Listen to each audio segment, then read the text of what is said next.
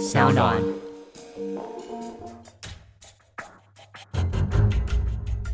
什么是真相？什么是正义？跟着台湾剑士权威阿善师，重返那些离奇轰动的命案现场，请听阿善师的剑士实录。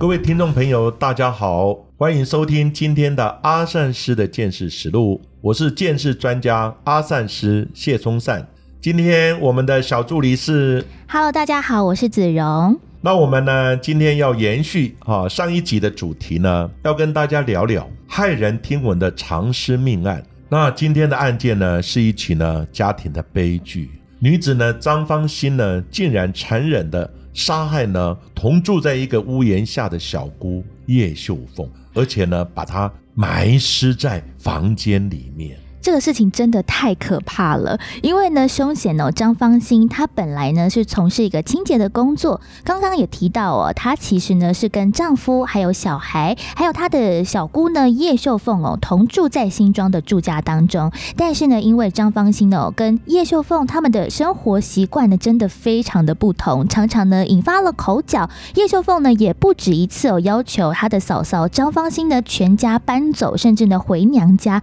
到底是什么样的生活摩擦可以酿成命案呢？阿善师是的，这个案子呢，主要是张芳心呢跟先生呢，还有一对的儿女，在十五年前呢，也就是二零零三年哈，案发十五年前呢，借住进去呢，三十七岁的小姑叶秀凤哈，位在新北市呢新庄区的大概二十多平的一个公寓里面，但是呢，姑嫂两个人呢就不和，嗯，常常因为呢生活上面的一些嫌隙呢而争吵。那张方兴呢还常常呢大力的以及大声的呢开关了冰箱的门来骚扰呢那个叶秀凤的睡眠。所以呢后来张方兴他也有讲，他说呢他会作案的主要的原因呢是他的先生呢曾经酒后失言，对着小孩子讲。他意外呢，跟小孩子他有透露呢，他曾经呢跟那个他的妹妹叶秀凤呢发生了性关系。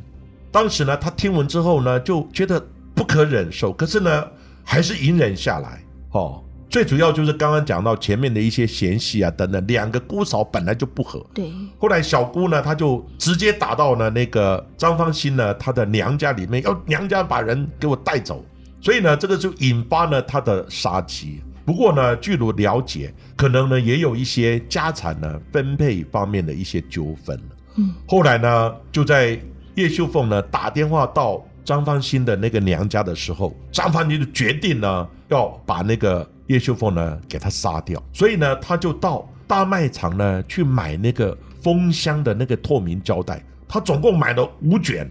他准备呢就是大力的，就是多层的呢把它捆绑哦，打算呢封住呢叶秀峰的口鼻啊，让他窒息而死。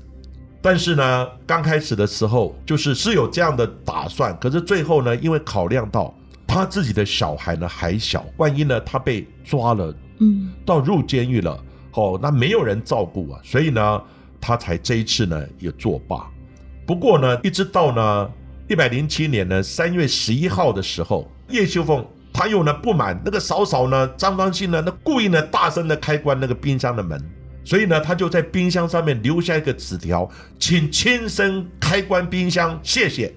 结果呢，他留下这个纸条呢，张芳清他也发现了。然后呢，叶秋凤当天呢，他就是在三月十一号当天打给他的娘家抱怨，而且要娘家把张芳清给我带走。所以呢，张芳清这个时候呢，压抑不住了，已经到了一个愤恨的极点。所以呢，这个时候他就呢，先跟那个叶秀凤呢讲。他说呢，你先到客厅来，我们来聊聊，我们很多事情呢要沟通，你到客厅来聊聊。结果呢，一到客厅的时候呢，就把人呢给压制在地，两个就争吵起来。结果呢，因为张康新呢，他是从事清洁工作，身体比较魁梧，嗯，那呢叶秀凤呢身体比较瘦弱，所以呢，那个马上呢，那个张芳就把呢叶女呢给压制在地，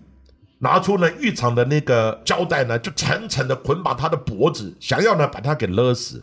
那这个时候呢，张女呢拿出胶带呢，从口鼻啊等等呢，你看绕了几圈，三四十圈了，头啊、那个嘴巴等等绕了三四十圈，他想要呢把他给勒毙。可是因为呢，这个时候因为叶女呢，她叫他出来聊聊的时候呢，这个叶秀凤呢刚好是洗澡碗，所以呢头发上面有一些水，还湿湿的，因此胶带呢碰到湿的呢，它就粘不住。对，所以呢，它就怎么勒的时候很滑，很滑呢，所以呢，它没有办法呢把它勒得很紧，因此呢，那个叶秀凤呢就一直挣扎，加上呢挣扎时候呢狠狠咬住呢那个张芳心呢他的手手的那个小指头，那张芳心也疼痛啊，顺手就拿起了旁边一旁的那个十四棒哦，嗯十四棒的哑铃就往那个叶秋文的头上就扎上去，一直打，一直打，打到那个小姑呢，后来那个咬的那个嘴巴也放开了，因为他讲你不放开我打死你。结果一放开之后呢，张芳继续打，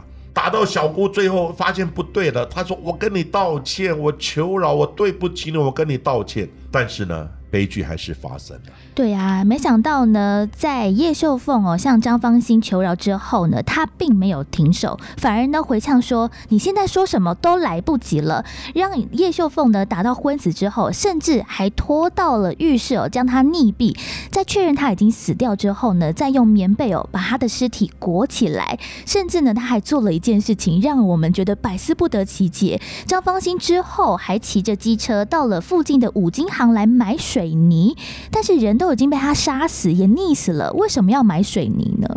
其实呢，张芳心呢，他准备用水泥把它封起来，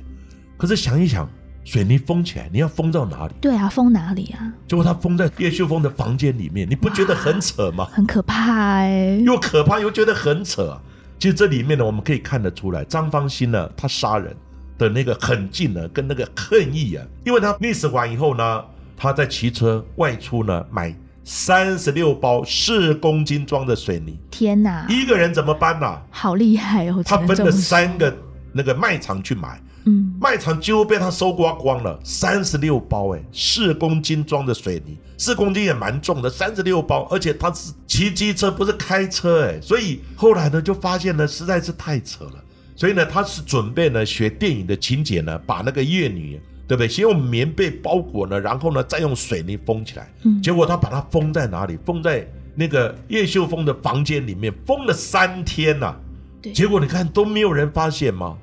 因此呢，直到呢那个叶秀峰的雇主，因为他在上班呢、雇主呢发现了人已经失踪四天没来上班，所以呢他先打电话给那个家里面，嗯，当然家里面可能是那个就是呢少少接电话，他说人到台东去跑马拉松了，诶，嗯台东跑马拉松。后来他去查那个跑马拉松的那个报名的那个团体，他说没有啊，没有这个人，他没有来跑马拉松啊。最主要是呢，叶秀凤的哥哥，叶秀凤的哥哥呢，他觉得说好像呢怪怪的，知道吧？发觉有异啊，所以呢他就跟警方报案了。嗯，因为呢，他也发觉他妹妹不见了，对啊不对？跟警方报案了。那报案呢，后来警察也来找寻了，找寻以后呢，然后呢，因为那个叶秀凤的房间呢一直关起来，所以呢，这个时候呢，请他把房间一打开，一看，所有人愣住了，一个斗大的一个长形的那个水泥粉种呢，就在房间里面，你不觉得很扯吗？多大？一百五十公分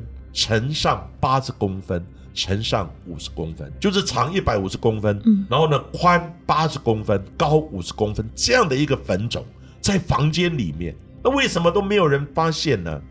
那那个丈夫呢，也就是叶女的哥哥呢，当时也被怀疑啊，嗯，一度被怀疑他是共犯，对呀、可是发现异状，跟警方报案的也是他啊、哦，也是，所以呢，但是因为呢，后来他有通过测谎，而且呢，检方呢也认为他不知情，不然他不会去报案啊。他以为，不然你一个人埋在家里面埋了、嗯埋了四天，你都不知道，太扯了吧？可是呢，后来一查呢，他通过测谎。而且呢，警方也认定他不知情。后来呢，嫌犯张方成自己也讲，全部的过程都是一人所为。哦，与现场的他所讲的这些基证啊，还有呢去买水泥啊等等这些过程啊、指证啊等等，通通符合。所以这个案子呢，最后认定是张方兴呢一人所为，一人犯案。但是呢，这个家人全部在不知情的情况之下半尸住宿了四天，而且是用一个很可怕的方式哦。其实张芳心还有叶秀凤这一段的姑嫂关系啊，他们的感情不好已经有十多年的时间了。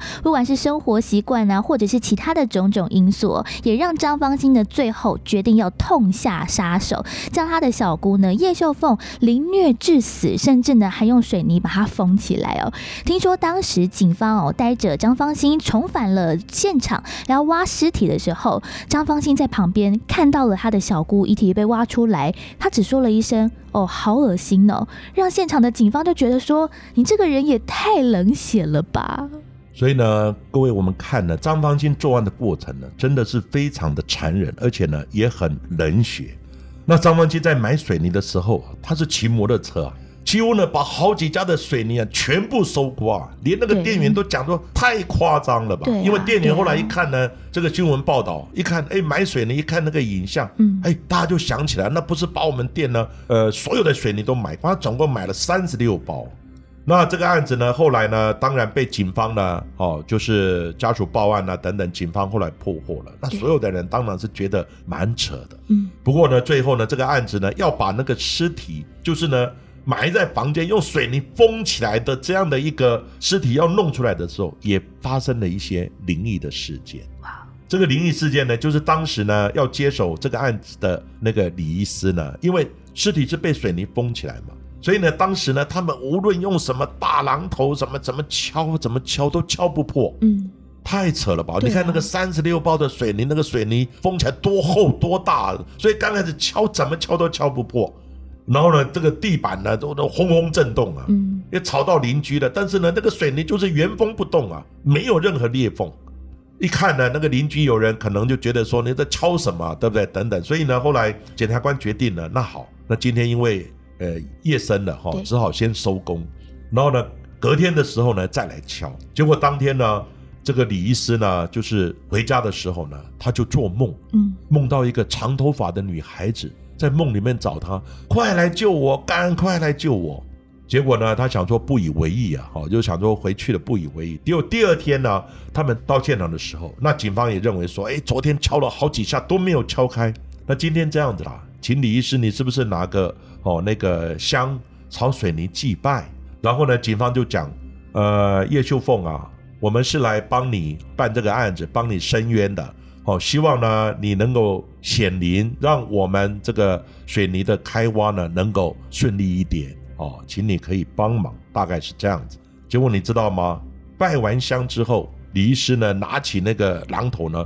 嘣一敲就裂开了。对，裂开以后臭味马上就出来了。然后呢，那个水泥呢瞬间就裂开，裂开以后呢，很快的就一个一个哦就可以很快的把它分开。这也是呢讲实案呢真神奇的一个案子。结果呢那个。李医师呢，在遗体呢，然后呢，棉被把它打开以后，一看，这女孩子的那个模样啊，就跟昨天来托梦，因为昨天晚上他还没看到托梦的那个影像呢，几乎一模一样，也未免让人家觉得说实在太神奇了，冥冥中呢，自有注定了，冤魂呢，他会去找。他破案的途径，对啊，像是这个在新庄的这个算是凶宅了吧？当然呢，家人和小孩都不敢住啊。所以呢，在案件发生之后的七个月哦，他们呢也委托了房仲，想要把这个凶宅呢出售。没想到哦，在说出哎我要卖房子之后，很快哦，在一天之内就以六百九十八万呢来卖掉了。但是很多网友都说，怎么敢买这种房子啊？你给我什么两百万、一百万，我都不敢买啊。